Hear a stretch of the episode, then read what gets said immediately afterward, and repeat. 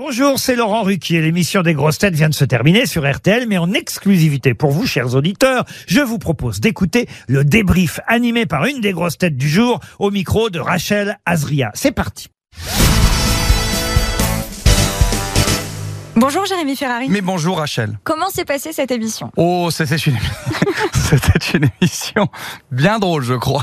Je crois qu'on a beaucoup rigolé aujourd'hui. Casting atypique, on Ouais. va dire ça comme ça. Mais du coup, euh, blague atypique, euh, réaction atypique. euh, je crois que c'est l'émission que j'ai faite où, où- où Laurent a eu le moins de temps pour poser des questions tellement, on- tellement on s'est marré, tellement on a raconté des conneries. Vous avez aimé être avec euh, ses coéquipiers un petit peu de tout genre, de tout bord? Ah oui, mais moi, en plus, pour le coup, je, je- vraiment, je, je m'entends bien vraiment avec toutes les grosses têtes. Et puis là, c'était très rigolo parce qu'effectivement, le duo Marcella et Isabelle euh, est très très drôle. Euh, Patrick, c'est la première fois que, je le revoyais. Ça fait très longtemps que je l'avais pas vu. On a beaucoup sympathisé. euh, on s'est beaucoup parlé avant dans la loge. On, déjà, on s'est beaucoup marré. Ariel Wiesman qui est extrêmement drôle. Larry Woodbull qui est dans son univers. Enfin, c'était sûr que ça allait, c'était sûr que ça allait matcher, quoi. Quelle grosse tête est la plus facile à embêter Une euh, Marcella Yacoub ou une Isabelle Mergot par exemple? Je me le disais tout à l'heure dans l'émission, ce qui est un peu compliqué euh, parfois, alors je le fais quand même parce que je me fais violence, mais par exemple euh, Caroline Diamant, à qui je suis devenu vraiment très ami, ou Isabelle Mergot que je connais depuis maintenant, je sais pas, plus de 10 ans, à qui j'ai fait des sketchs et tout. En fait, on a une attache particulière qui fait que de temps en temps, moi je suis là pour les vanner, pour, pour être un peu dur avec elle. Et je remarquais tout à l'heure que quand je vannais Isabelle, j'avais un petit pincement au cœur en me disant, oh putain, mon taf c'est de lui en mettre plein la gueule, la pauvre.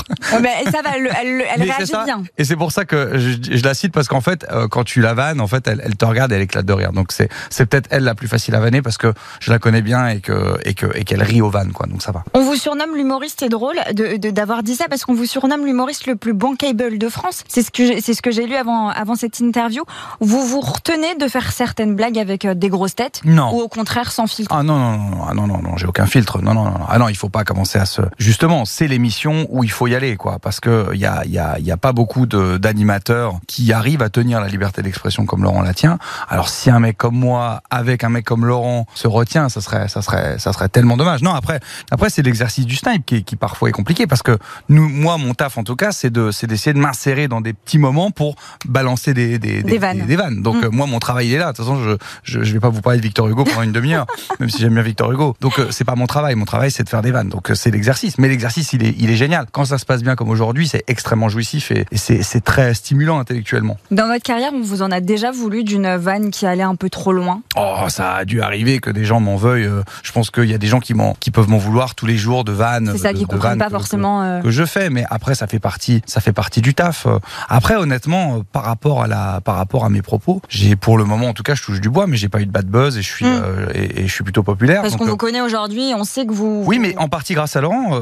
moi j'ai commencé quand même ma carrière avec Laurent. hein, On ne demande qu'à en rire. Et Laurent, il a fait un travail génial. Il m'a pas seulement euh, mis à la télévision. Il m'a, il a aussi expliqué aux gens. Après chacun de mes sketchs, il disait, il donnait des références. Il parlait de Pierre Doris, il parlait de Pierre Desproges, il parlait de Coluche. Euh, pas- Je, il me comparait pas à ces gens-là forcément, mais ce que je veux dire, c'est que il rappelait aux gens que, ce- que ce type d'humour est là et qu'il doit exister et qu'il est, et qu'il, et qu'il mérite sa place. Ça a aidé à mieux vous comprendre. Bien sûr. En parlant de votre carrière, vous nous parlez de vos projets pour 2023. Alors, bah, écoutez, les projets pour 2023, bah, la tournée, euh, la tournée continue. Donc ça, c'est euh, c'est c'est très très chouette. Je viens de finir le tournage d'un long métrage. J'ai pas encore le droit d'en parler, mais en tout cas, il y a un long métrage qui va qui va sortir. Il y en a un deuxième qui arrive euh, qu'on va tourner à partir du euh, du mois d'octobre. Et puis on continue la production, notamment de, de Laura Lone, Guillaume Batz, Arnaud de sa mère, euh, Alexandre Cominec, Le Capucine, voilà tous ces artistes qui sont sur la route aussi en ce moment. Donc donc il y a, il y a beaucoup de travail. Il est comment le Jérémy Fe- Ferrari, producteur? Bon, il est pas très différent, je crois, de, de, de l'humoriste. Hein. Vous savez, si, si, si un jour vous avez l'occasion de venir dans mes bureaux, vous verrez, c'est que des jeunes, tout le monde se tutoie, tout le monde se marre. Vous rentrez dans un bureau, il y en a un qui est en train de chanter. Vous rentrez dans l'autre bureau, euh, il est en short, torse nu, on sait pas pourquoi. Le, le- je pense que le, le bureau et la production, c'est à l'image de, de, de, de ce qu'on est. Enfin, moi, ce que je veux dire, c'est que j'aimerais travailler dans une boîte comme celle-ci. Mm. Alors, euh, donc, je la monte comme j'aimerais, euh, comme j'aimerais la, la connaître cette boîte, Mm. euh, en gros. Donc, euh, donc, du coup, c'est très détente. Après, il y a du travail, c'est très, c'est sérieux. Il y a, il y, a, il y a- il y a des carrières en jeu. Quand un humoriste vous confie sa carrière, il vous confie sa vie. Donc, faut pas faire n'importe quoi avec. Vous les repérez comment vos humoristes?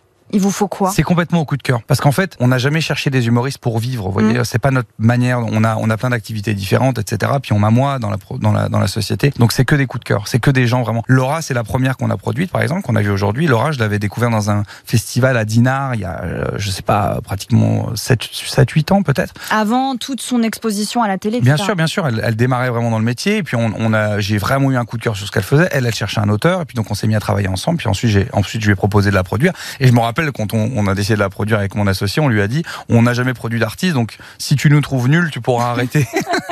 Et puis, bon, C'est bien de le dire. est restée avec nous, mais c'est vraiment que des coups de cœur et du hasard. Vous avez 37 ans aujourd'hui. Vous vous voyez où dans 10 ans? Euh, J'espère toujours sur scène. Ça, c'est la première chose quand Mm. même, parce que c'est quand même ce que je préfère. J'espère. En gros, j'aimerais avoir euh, la même la même vie avec euh, encore plus de projets, encore plus d'émissions, encore plus d'artistes, encore plus de films, encore plus. Bon, alors après, moi, je suis un jusqu'au boutiste, hein, donc je veux toujours plus, plus, plus, Mm. plus, plus. Mais si je suis toujours aux grosses têtes dans 10 ans, ça, ça serait chouette. Mais avec Laurent. Ah Il faut que, ça, je veux que Laurent il reste.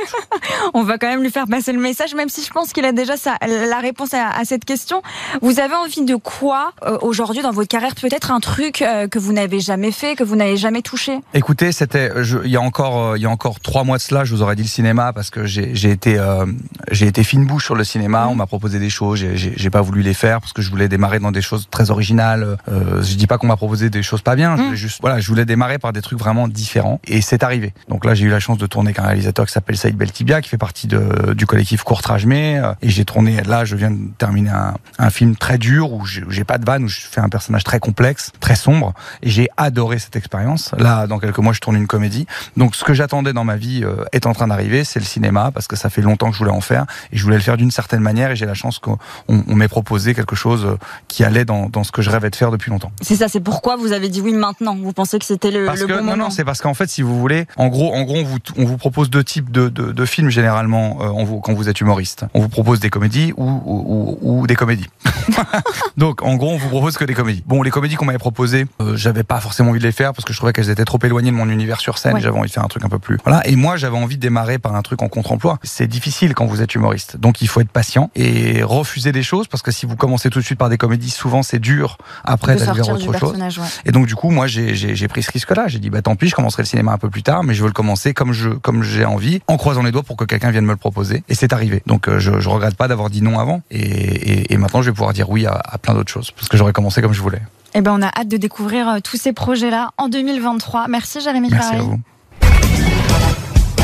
Merci d'avoir écouté le débrief des grosses têtes. Soyez au rendez-vous demain pour une nouvelle émission à 15h30 sur RTL ou encore en replay sur l'application et bien sûr toutes nos plateformes partenaires.